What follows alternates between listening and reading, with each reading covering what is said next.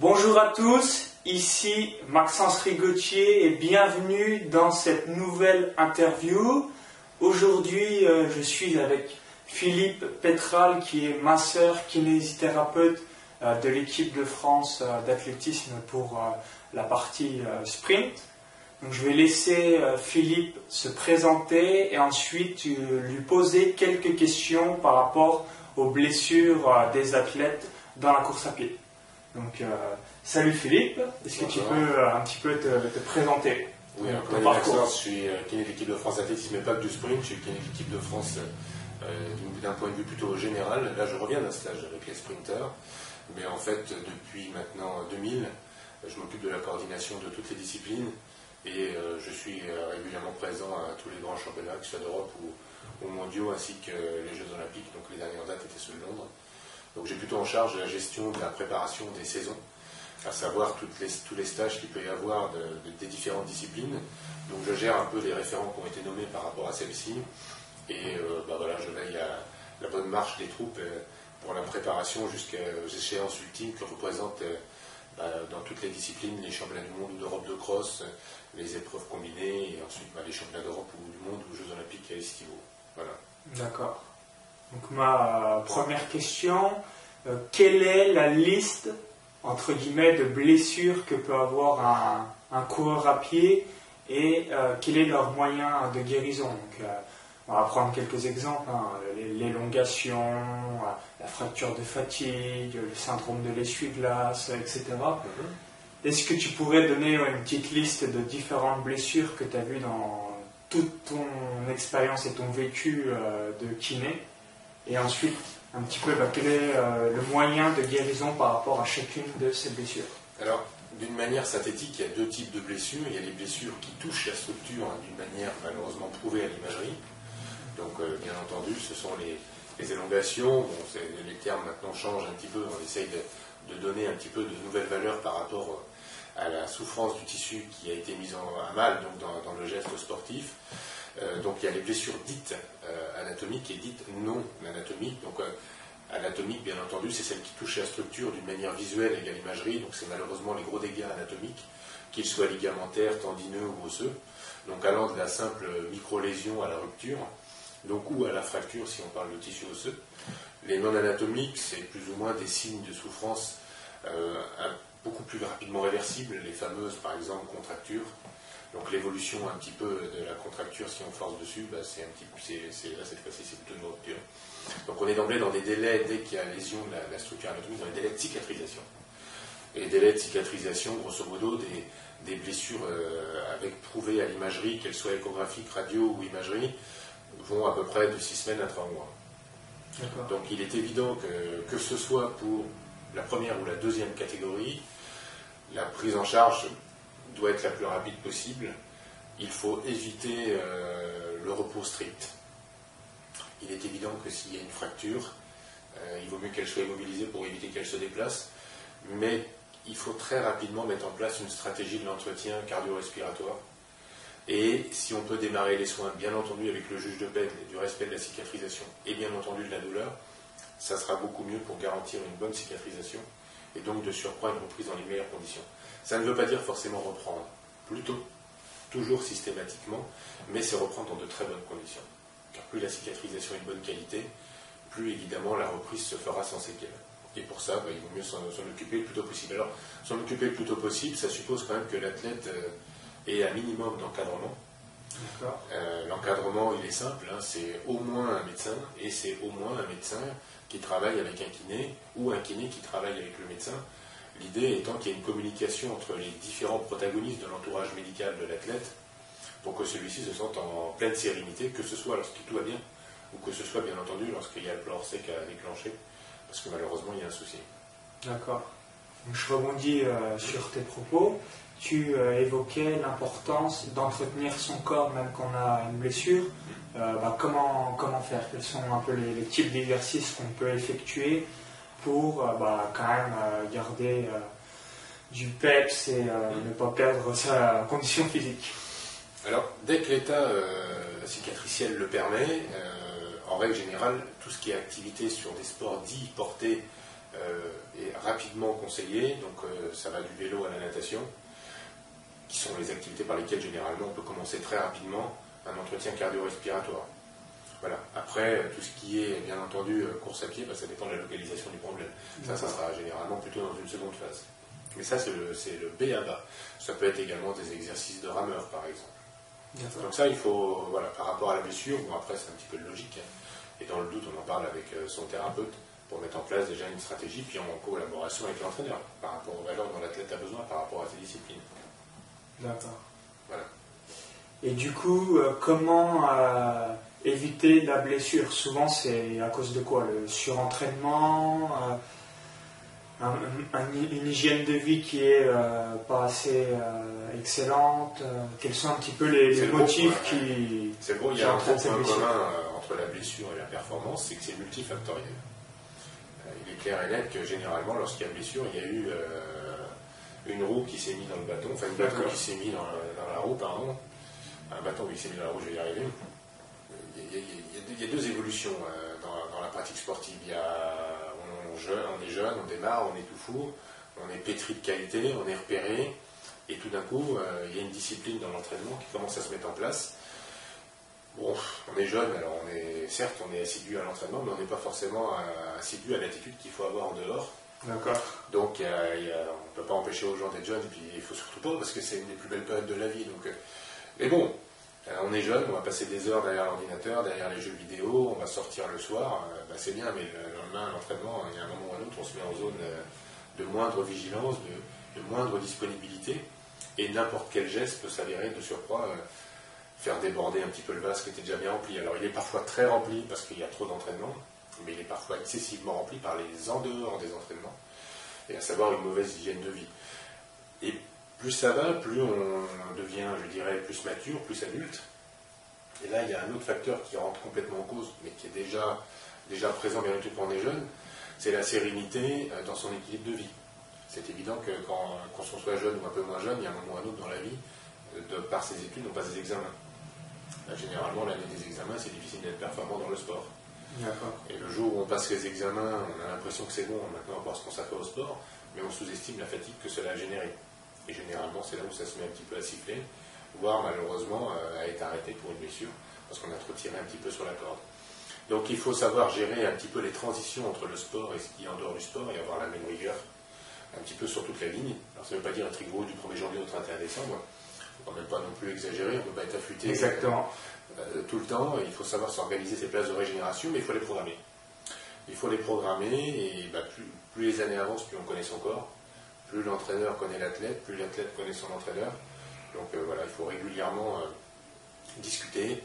Il y a beaucoup de blessures qui viennent de la part de non-dits également, hein. non pas forcément de problèmes de justesse de l'entraînement, de justesse des soins de récupération, mais tout simplement d'accumulation de non-dits. Combien de fois l'athlète dit pas trop à son entraîneur que ça ne va pas, ou alors il a l'impression qu'il l'a dit mais que l'entraîneur ne l'écoute pas. Donc il y a un moment ou un autre, il faut provoquer des micro-discussions, je dirais en toute simplicité, hein, ce n'est pas la peine d'en faire un grand débat, il est vrai que de temps en temps, il vaut mieux s'arrêter 2-3 jours euh, pour bien se régénérer, couper un peu, que ce soit une fatigue physique qui vient ou une fatigue mentale. Et euh, on imagine bien que de temps en temps, c'est contraignant de venir aux entraînements, surtout que ceux-ci sont généralement toujours aux mêmes heures. J'imagine. Bah, le problème, il est là aussi un petit peu, c'est qu'il y a, y, a, y a des athlètes qui seraient certainement mieux à s'entraîner un peu plus tard en fin d'après-midi que tôt le matin. Mais voilà, le stade il est libre à ce moment-là, ou des choses comme ça. Bon, en France, en règle générale, jusqu'à un certain niveau, c'est plutôt en fin de journée les entraînements, mais fin de journée, c'est-à-dire que vous avez une journée dans les pattes, de boulot ou d'études, c'est pas toujours évident d'être disponible à ce moment-là. Donc euh, voilà, après, euh, le sportif amateur, c'est souvent tendance à s'entraîner un peu plus le week-end pour récupérer ce qu'il a pas fait dans la semaine, mais encore une fois, il y a une semaine de travail dans les jambes, et c'est pas là où on récupère euh, le mieux, où on se prépare le mieux à un futur effort.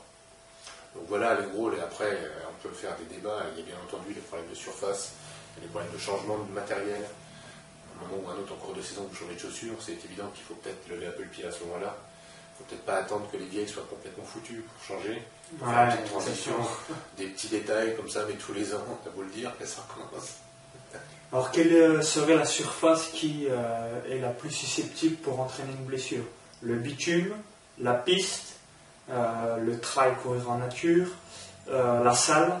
Quelle serait, à première vue, on dirait bitume ou piste Est-ce que c'est vrai? Alors, bon, bitume, ça va plutôt concerner, bien entendu, les gens qui pratiquent les disciplines dites hors stade. Voilà. c'est évident. marathon Par exemple, c'est évident que c'est une surface qui est traumatisante et il est clair et net qu'il est intéressant, dans le cadre de sa préparation, je pense, d'essayer de trouver des zones plus meubles, peut-être des sous-bois, peut-être des terrains de foot de sport, euh, genre football, rugby, un peu accessibles de temps en temps pour faire quelques séances au moins de euh, pour pas être toujours dans le traumatisme de la surface de dureté. En ce qui concerne euh, ensuite tout ce qui est piste, c'est évident que ce qui s'avère à un moment ou à un autre le plus traumatisant, bah, c'est tout simplement deux choses. C'est d'abord les pointes. c'est évident qu'il ne faut peut-être pas faire sans arrêt des séances systématiques en pointe. Vous avez beaucoup d'athlètes aujourd'hui qui sont très très très classifiés dans le haut niveau qui mettent beaucoup moins les points qu'avant. Beaucoup moins les points qu'avant. Ça, c'est une chose. Et puis, il y a une chose, une valeur qui est toute bête, c'est que de temps en temps, bah, dans la mesure du possible, c'est bien de faire des tours de piste dans l'autre sens. Toujours tourner dans le même sens. La jambe externe n'est pas soumise aux mêmes contraintes que la jambe interne. C'est bien de temps en temps de faire au moins des séances de récupération de l'autre côté. Donc euh, ça, c'est évident que c'est pas toujours simple à faire. C'est une astuce euh, que j'ai jamais vue, mais c'est vrai que c'est pas bête. Euh, faire un tour de piste pour une fois dans le sens inverse. Complètement. équilibrer un peu les hauts bancs qui sont sollicités euh, dans les chaînes musculaires plutôt d'une certaine façon, là au moins les rééquilibrer en travaillant de l'autre. Donc ça peut se faire généralement en zone centrale, hein, au, milieu d'une piste, il y a souvent une surface herbée. C'est pas tellement compliqué, même s'il y a du monde sur la piste, tu peux proposer des séances un peu où on travaille un peu dans l'autre sens. Donc euh, si vous habitez euh, dans des petites régions, bah, l'idéal c'est de pouvoir courir sur euh, dans la forêt, etc., en nature. Et si vous êtes en ville, bah, essayez aussi un petit peu de, courir sur des pelouses ou euh, des, surfaces un peu moins traumatisantes euh, pour votre corps. Voilà, et puis il faut aussi bien se mettre dans la tête que ce qui compte, c'est pas forcément l'entraînement quotidien, c'est le mental au quotidien. vous avez trop de gens qui s'entraînent tous les jours et s'ils ne s'entraînent pas une fois par malheur, ils ont l'impression qu'ils perdent complètement leur cycle d'entraînement. C'est pas vrai. Ce qui compte, c'est quand même la constance euh, mentale de ses objectifs. N'importe quel cycle de travail, de renforcement, d'aérobie, tout ce qu'on veut, c'est entre 3 et 6 semaines. Bon, on n'est pas une journée près. Euh, de temps en temps, il vaut mieux pas s'entraîner parce qu'on préfère se reposer ou faire autre chose et être complètement disponible sur la séance du lendemain plutôt que de croire qu'on a fait son cycle d'entraînement normal alors qu'on y allait tous les jours et pas dans de bonnes conditions. Et dans les bonnes conditions, en effet, ça peut être euh, le terrain qui, bah, est, très très dur en ce moment. La piste, par exemple, quand il fait très très chaud, bah, elle, peut avoir une, sensibilité, euh, une, dureté différente. Bon, bah, de temps en temps, il faut laisser le corps un petit peu le temps de s'adapter. Et à ce moment-là, bon, bah, tout simplement ses baskets. Euh, c'est pas, très très très compliqué. Quoi. Pas très très très compliqué. Ou alors on fait une séance avec les pointes, mais un peu plus courte, et puis on fait d'autres exercices les pointes, c'est utile euh, de temps en temps si on prépare euh, à des 800 mètres, des 1500 mètres, 3000 cycles, etc. Mais il faut avoir conscience que euh, bah, ça peut entraîner vraiment des blessures et donc mixer également avec des séances où vous n'avez pas du tout les pointes. Comment également savoir la frontière entre une blessure qui pourrait être mentale en se disant en fait j'ai un peu mal au genou puis euh, c'est euh, que dans la tête et euh, détecter cette potentielle blessure qui en fait c'est pas du tout dans la tête c'est réel et ça va s'aggraver. C'est vraiment dur de savoir cette frontière. tout, seul quand on a mal c'est toujours pas simple. C'est pas plus mal d'ouvrir le débat à deux ou à trois parce que en effet bah, déjà une douleur imaginons, il y, a, deux catégories de douleur. Il y a la douleur récente et la douleur ancienne. La douleur ancienne, euh, euh, elle vous a pris la tête pendant longtemps déjà. Donc, euh, et souvent, il y a des douleurs qui viennent de la tête, mais c'est parce qu'elles ont pris la tête déjà depuis très très longtemps. Donc, sur une douleur ancienne, c'est vachement dur en fait. On dirait une périostite. Souvent, par exemple, ça, vient, etc.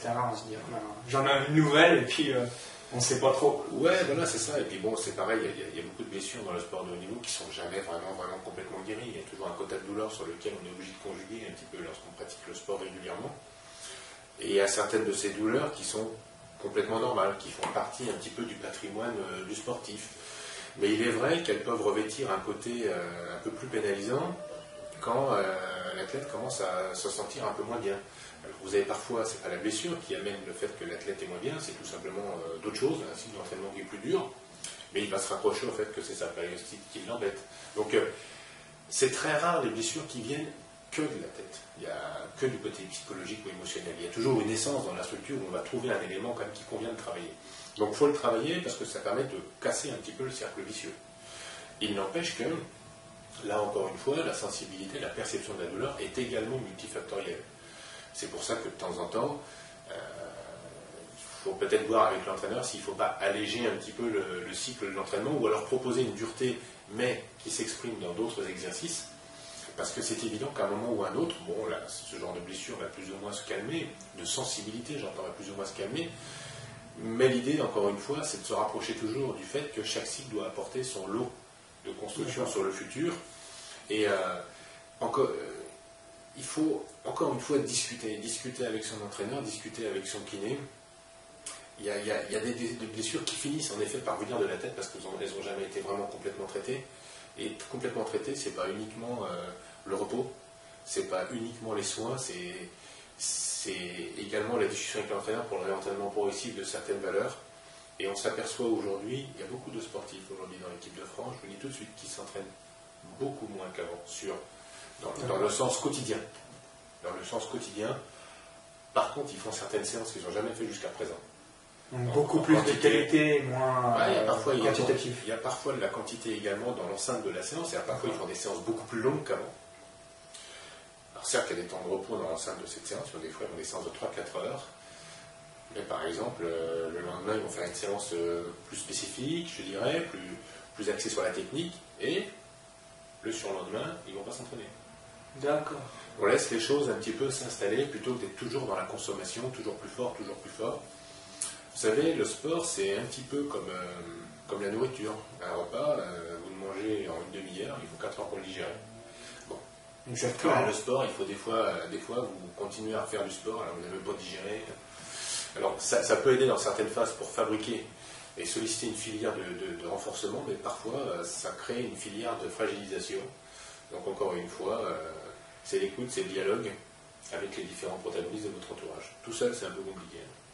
Donc, toujours euh, bien communiquer avec euh, son entraîneur bah, pour pas euh, aggraver son cas. Oui, voilà, puis c'est pas la peine forcément de faire des suites juniors par, par jour. Hein. On peut très bien s'organiser une petite synthèse de la semaine régulièrement. Et puis entre les deux synthèses, bon voilà, s'il y a le gendarme qui siffle parce que vous allez passer à l'orange, bon ben voilà, vous dites tiens j'ai l'impression que je sens ça, et puis, euh, mine de rien, vous attirez un petit peu le regard sur euh, l'entraîneur. Est-ce que vous avez fait un mauvais geste technique? Ou est-ce qu'il y a un truc qui vous mieux arrêter de faire pour le moment? Euh, Voilà, comme ça on prend les choses. On fait la synthèse à la fin de la semaine, comme ça on dort tranquille le dimanche, et on repart le lundi sur des bons pieds. Exactement. S'il y avait trois blessures récurrentes que tu as observées dans toutes les années où tu as exercé ta profession, quelles seraient ces trois blessures? On va dire en numéro 1, euh, les lésions musculaires, je pense. Donc un liaison musculaire, ok. Oui, lésions musculaires. Ça va de quelle est la durée, ensuite euh, le moyen de, guérison Il y a des localisations qui sont plus embêtantes que les autres. Hein. Euh, ça va être comme pour les tendinites qui vont faire partie de la deuxième partie. les lésions musculaires des ischio-jambiers, c'est quelque chose que tout le monde connaît, quelles que soient les disciplines si ça se localise dans le ventre musculaire, donc plutôt au milieu de la cuisse, généralement une zone qui cicatrise très très bien, assez vite, donc on peut parler d'un délai avant de reprendre l'entraînement normalement, pour ce modo de 6 semaines. Mais quand je dis reprendre l'entraînement normalement, c'est euh, à 80%. donc euh, le, repos total pendant 6 semaines et après repartir, euh, ça fait 6 semaines sans entraînement et c'est un peu compliqué. D'accord. la lésion musculaire la plus vicieuse, c'est celle généralement qui touche les mollets. Alors, Généralement, c'est plutôt l'athlète euh, dans un chapitre de sa carrière un petit peu euh, avancé. Hein, pas la blessure classique du, euh, du, jeune coureur, le mollet. Le coureur expérimenté, a souvent une blessure au mollet. Bah, c'est. à force. dans, le nombre de lésions du mollet, c'est généralement les, athlètes qui ont dépassé 27-28, quoi. généralement, donc une certaine dose d'effort au compteur déjà. Bon, ça, c'est un peu long à guérir. C'est toujours un petit peu long à guérir, ça dépend de la discipline que vous faites, mais si vous faites du long ou des haies, c'est un peu compliqué. Ça ne faut pas vous attendre à la guérison la plus rapide. Donc d'emblée, il faut être dans la, dans la patience et dans l'intelligence. La, stratégie de n'importe quel soin de blessure, qu'elle soit ce type de lésion musculaire ou des tendineuses dont on va parler après, c'est de mettre en place une stratégie où après on sera plus fort qu'avant. Donc pour ça, bah, de temps en temps, il faut un peu de temps. Et sur certaines blessures, il y a intérêt à le prendre parce que sinon, il y a un côté récurrent, récidive, qui, est malheureusement. À chaque fois, ça, relâche, entre guillemets. Voilà. Après, euh, grosso modo, plus une lésion est proche de l'articulation, qu'elle soit musculaire ou tendineuse, bon, généralement proche de l'articulation, c'est plutôt des lésions euh, tendineuses ou tendino-musculaires, plus également c'est un peu compliqué à guérir parce que là, vous, avez, vous êtes au point de départ du mouvement, c'est pas toujours très très simple. Dans la deuxième catégorie, pas très simple, c'est-à-dire qu'en fait, euh, ces lésions-là, c'est toujours plus ou moins six semaines mais vous avez des lésions qui sont, enfin des zones qui sont un peu moins vascularisées et un peu plus sollicitées en temps que les autres. Donc celle-ci, bon voilà, on n'est pas à 15 jours près. Il vaut mieux, voilà. Parfois on peut avoir une bonne surprise d'être en avance de 15 jours, mais il ne faut pas s'affoler si on décale les choses de 15 jours. Dans la deuxième catégorie, bah, c'est tout le chapitre des tendinopathies, ça, bah, ça c'est clair net qui n'a pas connu ces fameuses tendinopathies.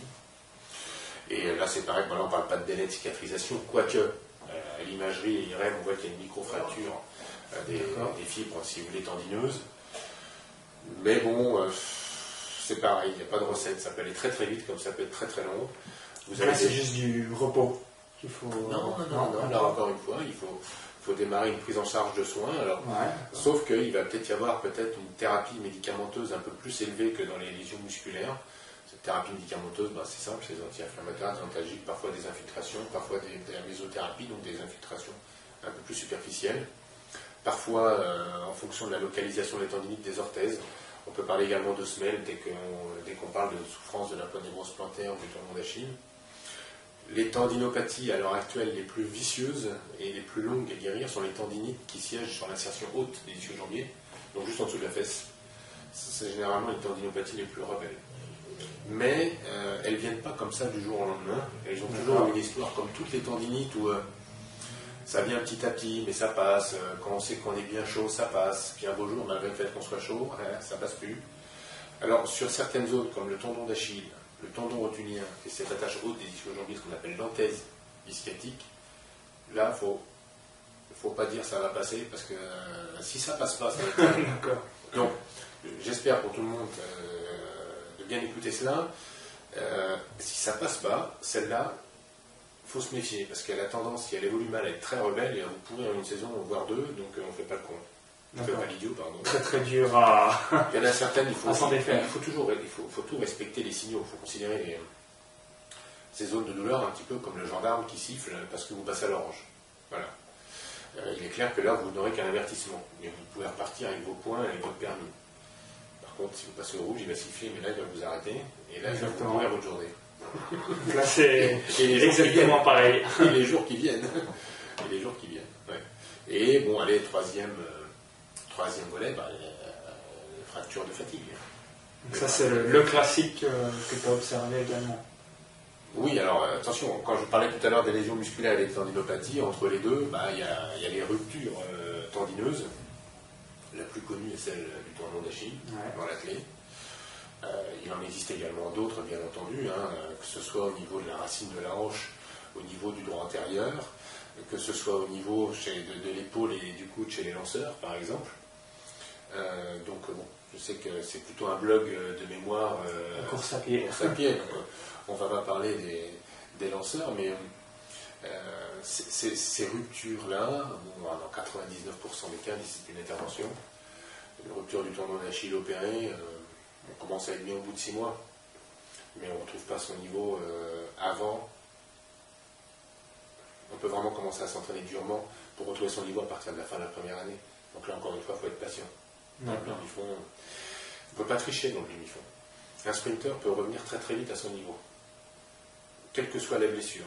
Il y a plus de chances de revenir vite à son niveau, très vite, qu'un demi-fondeur. Un demi-fondeur, il faudra attendre beaucoup plus de temps. Il y a tellement besoin de doses de, de travail aérobie, de, de, sollicitation de cette filière, de, de dose de kilométrage, que donc il faut s'armer de patience. Donc, troisième niveau de fracture, on parlait de fracture de fatigue. Il y a les fractures de fatigue, bah, c'est un petit peu l'évolution des périostites, quand même, hein, mine de rien. Et euh, là, malheureusement, ça consolide beaucoup moins bien qu'une fracture traumatique. Il vaut mieux avoir une bonne fracture suite à un coup de pied, j'allais dire, qu'une fracture de fatigue, c'est toujours plus long. C'est toujours plus long. Et euh, alors, s'il y a également un, un autre conseil à donner, c'est qu'il y a beaucoup de pathologies en torse, fractures de fatigue, qui siègent au niveau du pied pour lesquels on ne met pas forcément d'immobilisation. Mais allez savoir pourquoi, on ne conseille pas forcément aux gens de marcher pendant quelques temps avec des béquilles. ça paraît logique que de soulager un petit peu l'appui quelques jours jusqu'à que celui-ci revienne moins douloureux. Ici, les moins douloureux, c'est que la cicatrisation a déjà bien avancé. Donc ça a l'air de rien, mais encore une fois, vous l'aurez géré, cette première partie de la cicatrisation.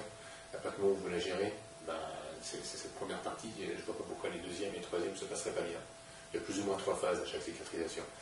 Si vous faites ce qu'il faut, et si vous évitez ce qu'il ne faut pas à la première phase, d'emblée, le processus s'enclenche d'une manière beaucoup plus à votre avantage. Et euh, également, si on est blessé 5 euh, mois pour un coureur de demi-fond, mhm. euh, combien de temps il faut pour obtenir son niveau initial avant la blessure? On a dit les sprinters, ça va vite, mais un coureur de demi-fond, ça va beaucoup moins vite. Est-ce qu'il faut 5 mois d'entraînement pour revenir au niveau initial? Non, pas forcément, mais ça va dépendre également de ce qu'il aura fait pendant ces 5 mois.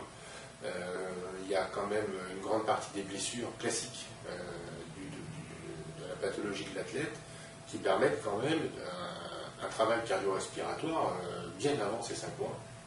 Bien avant. Et euh, partant de ce principe-là, c'est quand même son moteur élémentaire, ce système cardio-respiratoire, ce système aérobie, ça peut revenir en effet assez rapidement maintenant.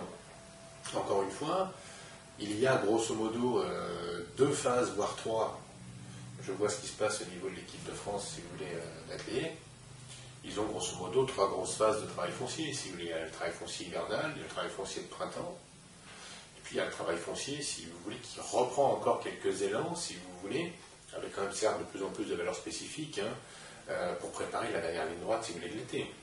Donc là, on parle d'une saison longue. Hein, euh, c'est évident que pour les, gens qui, pour le moment, sont dans des niveaux de fonctionnement inférieurs, la saison est plus courte. Donc eux, à la limite, euh, ils peuvent, euh, une fois que les dernières compétitions sont finies, se régénérer. Mais un sportif de haut niveau, entre les championnats de France, avant, qui ici se qualifie pour les championnats du monde par exemple, euh, il y a un mois et demi, ben, il va remonter un petit peu en altitude à Fort-Romeu, donc il va encore refaire un gros cycle de travail. Donc quand vous, vous n'avez pas pu faire ce gros cycle de travail-là pendant 5 mois, inutile de vous dire qu'il vous en manque un petit peu, non, je crois que si vous n'avez pas pu vous entraîner normalement pendant 5 mois, même si vous avez fait un entretien cardio-respiratoire, allez, avec un petit peu de chance, vous ferez 2 euh, trois belles sorties avant la, dans la saison. Sinon, il faut prendre encore une fois son mal en patience, il faut mieux utiliser les mois qui restent pour préparer la future saison. D'accord. Alors c'est pareil, il y a deux niveaux de sportifs. Vous avez les amateurs qui euh, s'arrêtent des fois un peu trop, parce qu'ils sont blessés parce que c'est les vacances. D'accord. C'est. À la période juillet-août ou. Euh, voilà, au mois de septembre, ils ont On va à la plage. ils reprennent d'avoir pris 10 ans. Celui qui a été blessé, généralement, l'été, bah, il le gère différemment. Il reprend son entraînement euh, un peu individualisé un peu plus tôt. Et généralement, lui, euh, il, devient en avance sur sa période foncière. Et, et je dirais par là, les contraintes qu'il a subies de par son arrêt sont multipliées par 10 en retour de forme après. Donc euh, non, plus l'arrêt est long, plus il faut du temps pour retrouver votre niveau. De toute façon, ça c'est évident. Le quantifier, c'est pas forcément un jour euh, d'équilibration par rapport à d'entraînement par rapport à un jour où on ne s'est pas entraîné. D'accord. Bon, c'est pas comme le décalage horaire. Un décalage horaire, on vous dit 8 heures de décalage, il faut 8 heures pour vous en remettre. C'est pas tout à fait vrai d'ailleurs, ça peut être un peu moins. Donc euh, là c'est pareil, ça peut être un petit peu moins. Mais il n'enlèvera pas les 5 mois, il a pu s'entraîner normalement. C'est pas pour autant qui va traîner ça comme un boulet jusqu'à la fin de sa carrière. Hein. Ça peut revenir très très vite, mais il faut être patient et intelligent et structuré. D'accord. Et pour euh, finir sur une euh, dernière question, si on a été arrêté trois mois, au début, il euh, faut reprendre tranquillement avec un ou deux petits footings. Quelles sont les deux, trois premières séances adéquates par rapport à un retour de blessure qui a duré, on va dire, trois mois, qui est une mhm. bonne coupure Bon, plutôt une pathologie donc euh, du membre inférieur. Oui, voilà. Eh bien, je vais reprendre un peu ce qu'on avait dit tout à l'heure, savoir dans un premier temps des sports, hein, des activités un peu portées quand même, à savoir vélo, euh, natation, ou aquajogging. L'aquajogging est une excellente activité qu'on a la mesure de pouvoir la mettre en place. Alors ça se fait dans certaines piscines municipales avec des gilets adaptés, ça va se faire de plus en plus maintenant dans des centres de sport et dans certains cabinets de ville, euh, où vous aurez des cabines individuelles dans, laquelle vous rentrerez, qui sera remplie d'eau jusqu'à peu près ici. Et vous aurez la course à pied, qui pourra se faire même contre-courant. Donc ça, c'est assez sympa pour se remettre en condition avec la GSPL en même temps de la course. Sinon, oui, je dirais qu'en fonction du juge de paye, qui n'apporte toujours la, sensibilité qu'on aura éventuellement pendant, voire après, c'est évident que dans un premier temps, il vaut mieux. Il ne faut jamais, faut jamais avoir ce principe-là. Vous savez, c'est tiens, cette semaine j'ai couru deux fois, la semaine prochaine je cours trois fois. et la semaine d'après, comme ça s'est bien passé, je cours cinq fois. Non, il vaut mieux euh, garder la même fréquence sur 15 jours, 3 semaines, mais à chaque fois augmenter le contenu et les sensations. Un exemple très simple. La, fréquence d'entraînement, augmenter le contenu. Oui, il faut, laisser augmenter les sensations. Euh, par exemple, vous pouvez très bien courir 20 minutes la première fois, pas avoir eu mal ni pendant ni après, ça c'est le meilleur des cas. Donc la fois d'après, bah, il vaut mieux courir également 20 minutes, sauf que là vous savez que vous n'avez pas eu mal pendant, là, et vous n'avez pas eu mal après. Donc mine de rien, vous allez pouvoir peut-être retrouver une autre forme de fréquence de course. Vous allez peut-être tout simplement dans la même période de 20 minutes bah, faire plus de distance parce que vous aurez couru plus proprement. Donc vous allez être en train de vous réadapter votre technique.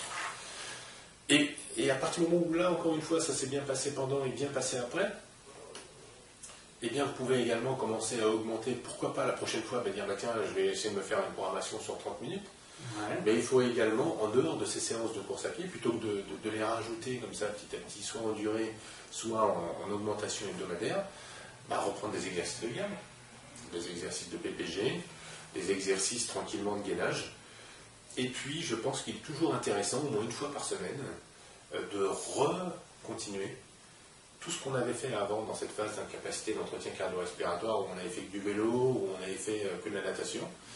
Quand tout d'un coup les feux sont ouverts, souvent l'erreur c'est de dire bah tiens, hop, ça y est, je repars, maintenant je fais que de l'apnée. Ben non, il vaut mieux faire une séance en moins par semaine et faire une petite piqûre de rappel sur les bienfaits du vélo. Parce que si ça vous a fait du bien, ou, de la natation, si ça vous a fait du bien pour vous aider à guérir, ça vous fera également du bien pour aider à retrouver votre niveau.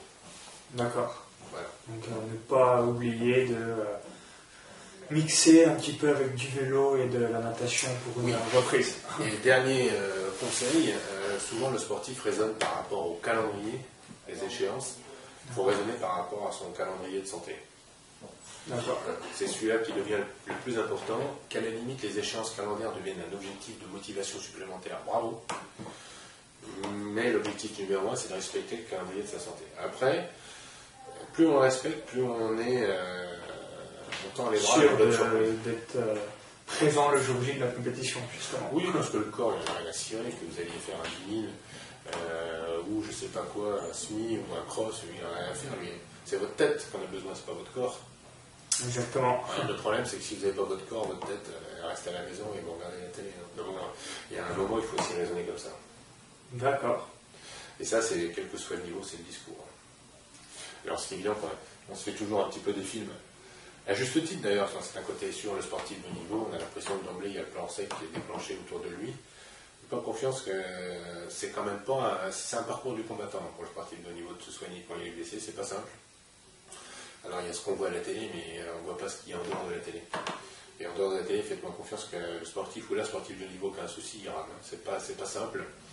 Et, je crois que, et malheureusement, eux, ils se prennent de pleine volée, si vous voulez, ces échéances calendaires, parce qu'elles sont un petit peu incontournables pour leurs sponsors, pour patati, pour patata. Euh, et ben, même avec eux, il faut arriver à raisonner par rapport au calendrier de la blessure. Donc je ne vois pas pourquoi on ne dirait pas la même chose, si vous voulez, aux sportifs plus amateurs.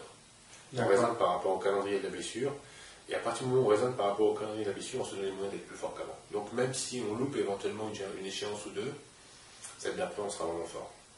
Voilà, il faut être patient, patience est récompensée. Patience organisée, bien entendu, hein, pas patience.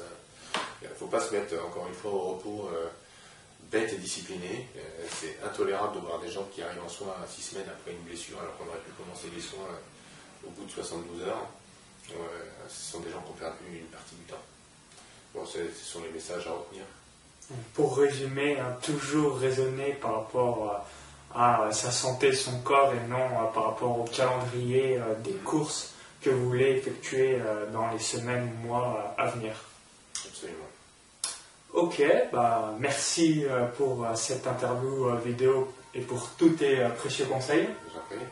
Si euh, vous voulez euh, retrouver euh, Philippe, il a un cabinet donc sur Paris. oui, écoutez, c'est gentil. des conseils, si vous voulez, j'espère que vous n'aurez pas besoin de moi en tout cas. ok. Eh bien, à bientôt pour de nouvelles vidéos sur la course à pied. Bye